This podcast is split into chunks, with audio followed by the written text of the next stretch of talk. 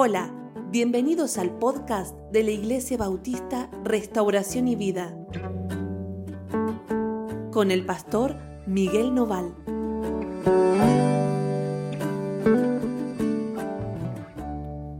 Hola, hola, ¿cómo están? Dios los bendiga muchísimo. Estamos otra vez juntos, vamos a compartir el devocional de hoy. En este caso vamos a saltar al libro de Deuteronomio. Eh, en el libro de Deuteronomio vamos a encontrar que Dios sigue hablándole a Moisés y al pueblo, pero ya no como una historia, una historia que eh, revisar, sino como mandamientos o como recomendaciones que Dios le da al pueblo. Y es importante ver este final porque acá en estas últimas, en, estos últimos devocionales, en estas últimas reflexiones, de estos últimos días, valga la redundancia, vamos a encontrar un montón de cosas muy importantes y centrales para que entendamos cómo caminar con Dios. Así que si tenés tu Biblia ahí, acompáñame en la lectura. Deuteronomio 4, versículo 15 en adelante. Deuteronomio 4, versículo 15 en adelante. Dice, Guardad pues mucho vuestras almas, pues ninguna figura visteis el día en que Jehová habló con vosotros de en medio del fuego, para que no os corrompáis y hagáis para vosotros escultura, imagen de figura alguna, efigie de varón o hembra, figura de animal alguno que está sobre la tierra, figura de ave alguna alada que vuele por el aire, figura de ningún animal que se arrastre sobre la tierra, figura de pez alguno que haya en el agua debajo de la tierra. No sea que alces tus ojos al cielo y viendo el sol y la luna y las estrellas y todo el ejército del cielo, seas impulsado y te inclines a ellos y les sirvas, porque Jehová tu Dios los ha concedido a todos los pueblos debajo de los cielos, pero a vosotros Jehová os tomó y os ha sacado del horno de hierro de Egipto, para que seáis el pueblo de su heredad, como en este día. Bueno, tremendas estas palabras. Pero básicamente lo que el Señor quiere de su pueblo es que ellos no se apeguen a ninguna imagen de aquello que existe en la naturaleza, ni tampoco que se inclinen ante el sol, ante la luna o ante las estrellas, sino que entiendan que el Dios al que siguen, que el Dios al que sirven, es un Dios invisible, pero por invisible no es menos real. Al contrario, el Señor está en medio de ellos, delante de ellos, y ellos han oído su voz cuando estaban en el monte Sinaí. Y de esto habla cuando dice, Él habló con vosotros de en medio del fuego. ¿Se acuerdan que decíamos que cuando Dios descendió sobre el monte Sinaí, el monte se incendió, se prendió fuego, a causa del poder y de la presencia de Dios sobre él? Ahora, eh, pensaba, ¿no? Cómo nosotros tendemos a apegarnos a las figuras y a las imágenes. Es como que sentimos que las necesitamos. Seguir a un Dios invisible no es tan fácil. Uno siempre quisiera, incluso más, a pesar de entender que es invisible, queremos identificarlo con algo visible. Queremos visualizarlo y sentimos que si podemos verlo, es más fácil, es más fácil creer en él. Está bien, ¿no?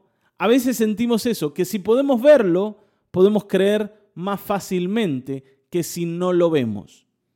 Pero bueno, justamente eso es una trampa, una trampa en la que normalmente caemos, porque recuerden algo, la fe, la fe tiene más fuerza cuando eso que estoy esperando no lo veo, o cuando eso de lo que estoy convencido no lo puedo visualizar, no lo puedo ver, no lo puedo mirar.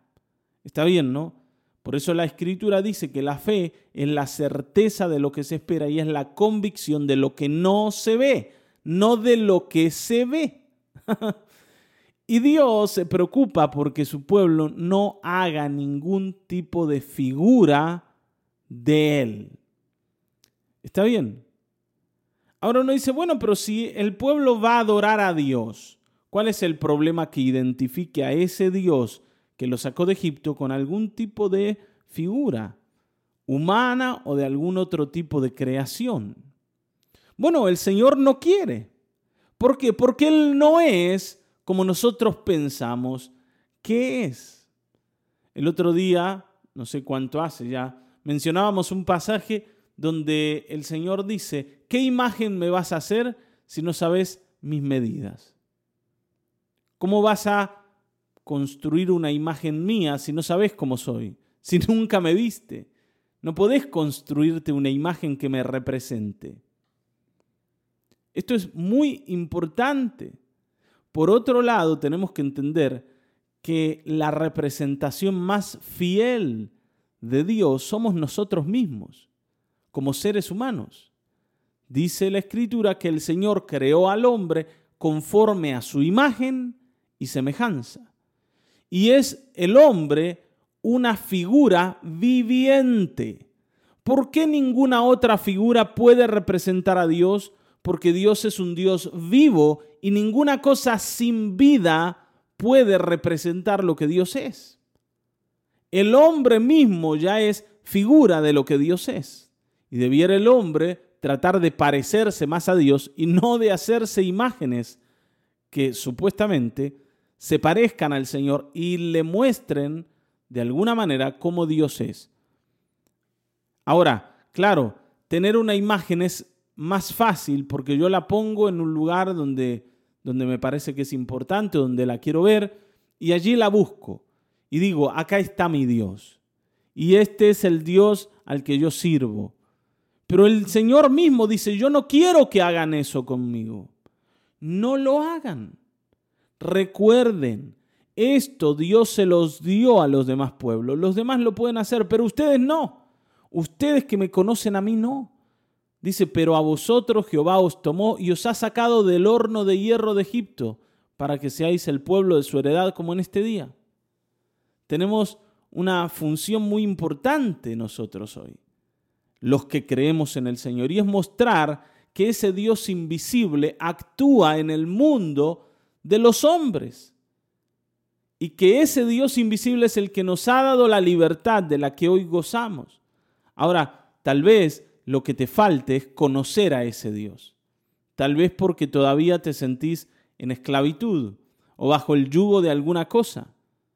Pero si te animás a conocer a Cristo, vas a encontrar en Él esos caminos que hasta hoy no has tenido. Amén. Y esto es lo que Dios le dice a ellos. Versículo 21.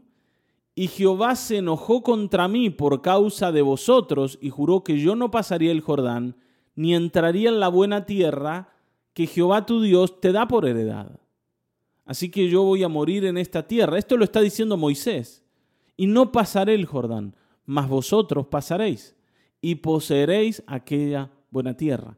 Moisés dice, a causa de ustedes, porque ustedes hicieron lo que hicieron contra mí, Dios se enojó porque yo a su vez me enojé, me recontra enojé con ustedes y cometí un error y Dios se enojó conmigo y por eso yo no voy a poder entrar en la tierra. Pero sepan que ustedes sí van a entrar en la tierra. Y aunque yo no esté con ustedes, recuerden mis palabras. Esto es lo que Moisés le quiere decir. Ustedes recuerden mis palabras. Dice, yo voy a morir en esta tierra y no pasaré el Jordán, mas vosotros pasaréis y poseeréis esa tierra. Entonces, guardaos, dice versículo 23, no os olvidéis del pacto de Jehová vuestro Dios, que él estableció con vosotros, y no os hagáis escultura o imagen de ninguna cosa que Jehová tu Dios te ha prohibido. Acuérdense, porque esto es lo más sensato. Hagan caso a lo que el Señor quiere. Ahora vuelvo a decir, está bien, ¿no? Esto tiene una causa y es que Dios dice, porque Jehová tu Dios es fuego consumidor, Dios celoso. Cuando el Señor nos mira frente a una imagen, no considera que estamos frente a Él y que esa imagen le representa a Él, sino Dios considera que nosotros nos hemos postrado ante un ídolo, ante un Dios, ante un Dios que no lo representa. Y por eso se enoja y se pone celoso con esas actitudes. Y un Dios que es fuego consumidor y que se encuentra lleno de celos por lo que he hecho, es un peligro para mi vida. Por eso Moisés le dice, por favor, por favor acuérdense de esto, pongan esto como una de las cosas más importantes que recordar, no se hagan imágenes. Al Señor no le gusta. No le, yo sé que a ustedes les gusta, yo sé que a ustedes les encanta esto, que en Egipto veían todas esas imágenes y les pareció buenísimo adorar a Dios a través de imágenes, yo los entiendo, pero a Dios no le gusta. Y tienen que entender que el Dios que está sobre ustedes tiene este deseo, cúmplanlo si quieren que les vaya bien. Ahora, ¿por qué nos apegamos a las imágenes? Bueno, porque para nosotros el sentido de los ojos o de la vista es más importante que el del oído. El Señor guía a su pueblo no a través de la vista, sino a través del oído, hablándoles.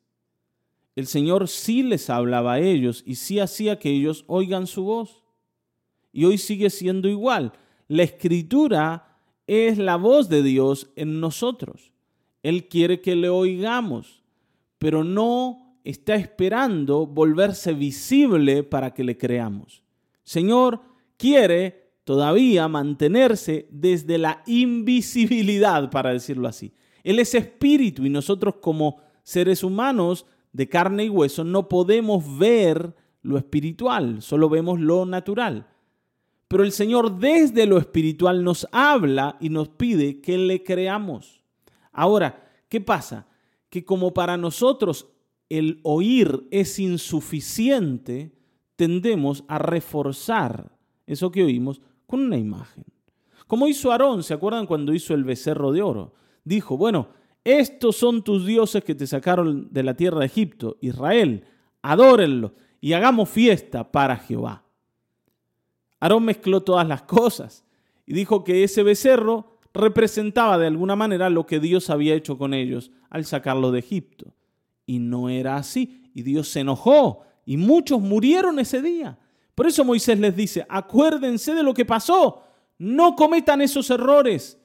Hermanos, hoy necesitamos abandonar esta idea de que si yo no lo veo, me cuesta creerlo.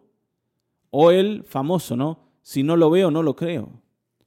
Porque la fe no, no viene para nosotros por lo que vemos, sino por lo que oímos. La escritura dice que la fe es por el oír y oír la palabra de Dios, tampoco oír cualquier cosa. Pero ellos estaban oyendo al Señor que les hablaba.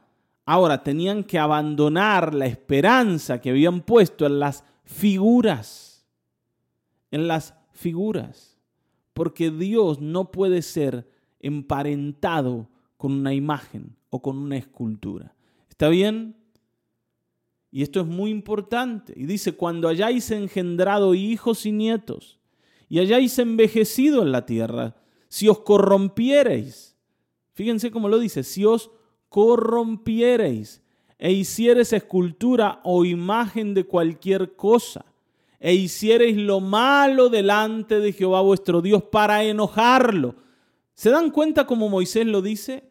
Dice, el hacer una imagen es corromperse. Tiene que ver con hacer lo malo y con enojar a Dios. Por eso esto es tremendo. La palabra corromper tiene que ver con pudrir o con arruinar, con estropear o destruir. Es muy fuerte lo que dice acá.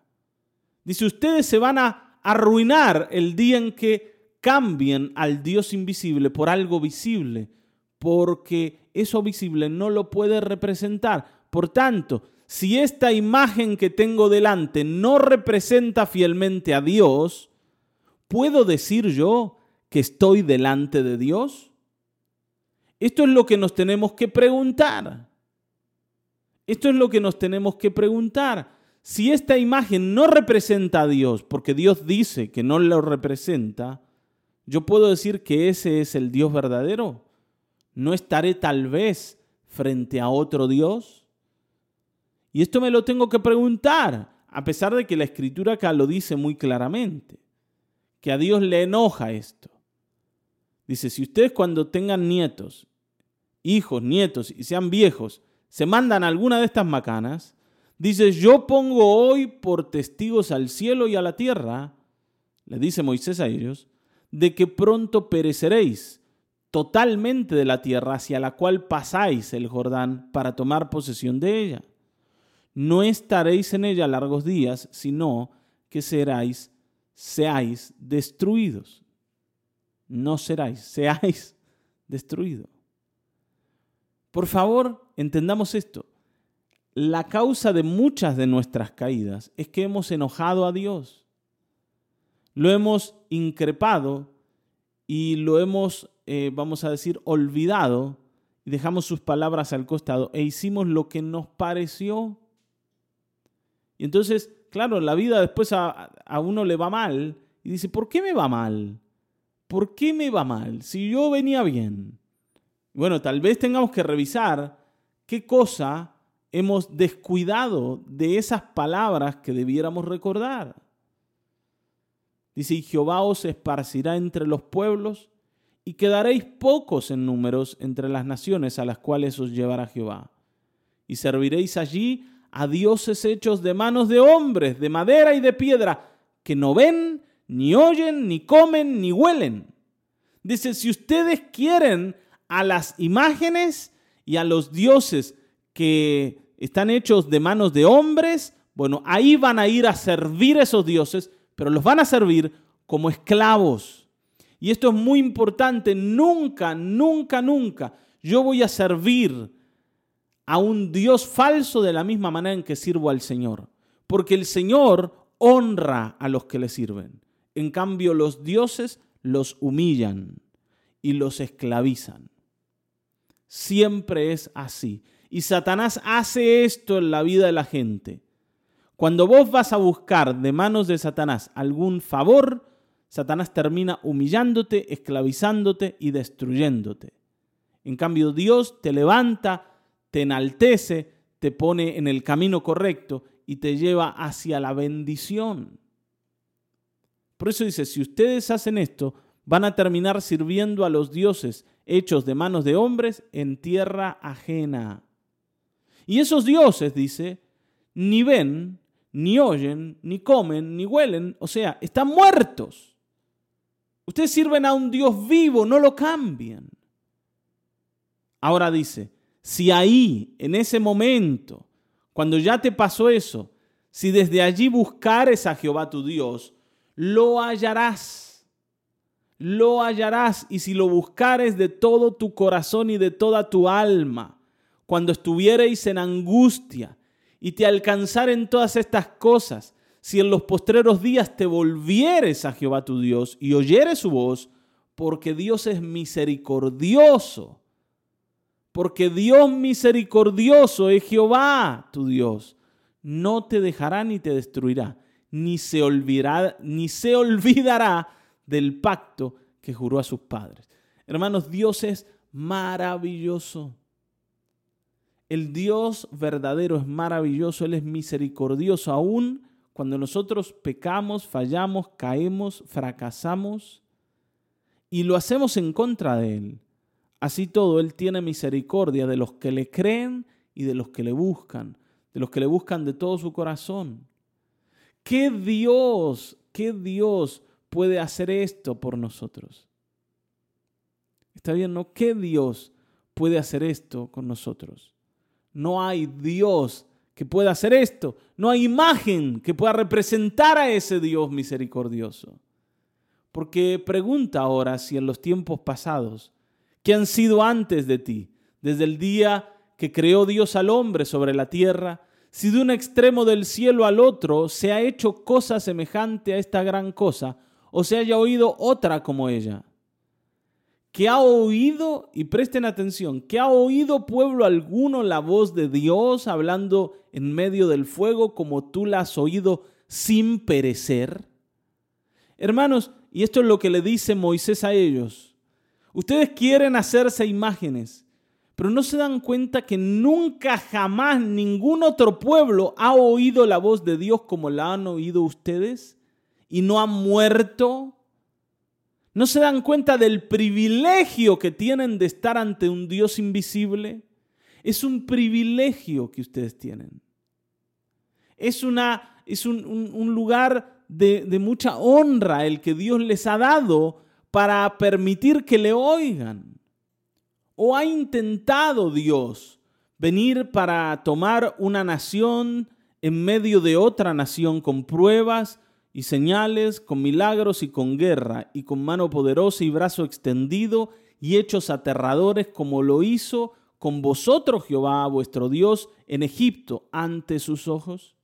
Ustedes saben que nunca jamás Dios rescató a alguien de en medio de otra nación, como lo hizo con ustedes en Egipto. ¿No se dan cuenta que son privilegiados? ¿No se dan cuenta que son distinguidos por esto? No lo cambien a ese Dios. Hermanos, nosotros hemos sido rescatados con la sangre preciosa de Cristo Jesús. No la cambiemos por nada. No dejemos a nuestro Dios por una imagen o por algo que nos lleve o nos robe el corazón. Las imágenes tienen esta característica. Eh, y, cuando hablo de esto no hablo solamente de las imágenes en torno a, la idolatría, sino a todas las imágenes. Yo me acuerdo trabajando en una casa de pesca, ¿no es cierto? Eh, que unos, unos eh, proveedores, no me salía la palabra, unos proveedores de cuchillos, habían traído unos cuchillos especiales que ellos hacían de plata y de hueso y un montón de, de cosas importantes y los habían exhibido y yo los miraba, no estaba trabajando y, estaba en un momento donde no había gente y los miraba y los miraba y de pronto sentí la necesidad de comprar uno de esos cuchillos. Por supuesto eran muy caros y yo no lo podía comprar. Pero en ese momento me di cuenta que cuanto uno más mira algo, más lo desea. Y yo digo, pero ¿para qué yo necesito esto? Yo no necesito un cuchillo de estos. Pero en ese momento, como yo lo miraba y, admiraba el trabajo de esta gente, yo sentí que era bueno tenerlo y que era bueno hacerme con algo, si no era con eso, algo similar. Pero después reflexioné, ¿para qué quiero yo un cuchillo de estos? ¿Para qué me serviría? ¿Para qué gastaría tanto dinero para tener algo que no, no me es útil?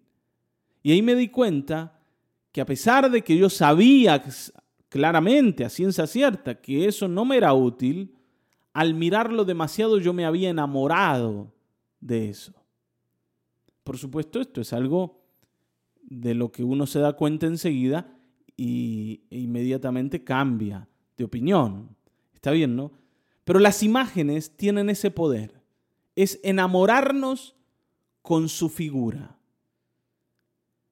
Y acá Moisés le dice a ellos, ojo, no se dejen, no se dejen seducir por las imágenes, porque ustedes sirven a un Dios especial que los ha tratado de manera especial. Versículo 35 dice, a ti te fue mostrado, a ustedes le mostró Dios esto para que supieseis, para que supieses que Jehová es Dios y no hay otro fuera de él. Desde los cielos te hizo oír su voz para enseñarte. Y sobre la tierra te mostró su gran fuego. Y has oído sus palabras de en medio del fuego. Y por cuanto él amó a tus padres, y está hablando de Abraham, de Isaac y de Jacob, él amó a tus padres, escogió a su descendencia después de ellos, y te sacó de la tierra de Egipto con su presencia y con su gran poder para echar delante de, tu presencia naciones grandes y más fuertes que tú, y para introducirte y darte su tierra por heredad como hoy. Está bien, ¿no? El Señor te eligió, el Señor amó a tus padres y te dio el privilegio de conocerlo. Te habló de, entre el fuego y te dio libertad. Aprende pues hoy, y con esto terminamos, ¿sí? Les prometo. Aprende pues hoy y reflexiona en tu corazón. y esto es muy importante, otra vez. Aprende pues hoy y reflexiona en tu corazón que Jehová es Dios arriba en el cielo y abajo en la tierra, y no hay otro. Hermanos, yo no necesito una imagen en mi casa de lo que está en el cielo, porque Dios es Dios en el cielo, pero también es Dios en la tierra. O sea, ese Dios que es Dios en el cielo también está en medio de tu casa. Está a tu lado, no necesitas colocar una imagen para hablarle o para figurar que Él está con vos, sino que tenés que creer que Él está con vos. Jesús decía, y yo estoy con vosotros todos los días hasta el fin del mundo. Y uno dice, ¿dónde está? No lo veo. Bueno, está bien, es verdad, no lo veo. Pero que yo no lo vea no quiere decir que el Señor no esté conmigo. ¿Está bien? Y con esto vamos a terminar. Reflexiona en tu corazón. Reflexiona en tu corazón. El Dios al que servís está a tu lado. Y si vos crees en Él y vos considerás a Dios como un Dios especial y te considerás a vos como un privilegiado por conocer a ese Dios, vas a entender cómo Él piensa y cómo Él quiere que nosotros pensemos. ¿Está bien? Vamos a orar. Gracias Señor. Gracias amado Dios por estas palabras porque tus palabras, Señor, que nos hablan, nos enseñan y nos conducen en el camino apropiado. Y Señor, porque hoy podemos estar delante tuyo, un Dios invisible, pero que por la fe podemos ver delante nuestro. Sabemos que estás en medio de nuestra casa, en medio de nuestra vida, y que tú nunca te vas a olvidar de nosotros. No necesitamos otra cosa sino mirarte a ti. Gracias, amado Dios, en el nombre de Cristo Jesús, que la fe alumbre el corazón de todos los que oyen esta mañana, en el nombre de Cristo Jesús. Amén, amén, amén. Hasta aquí hemos llegado.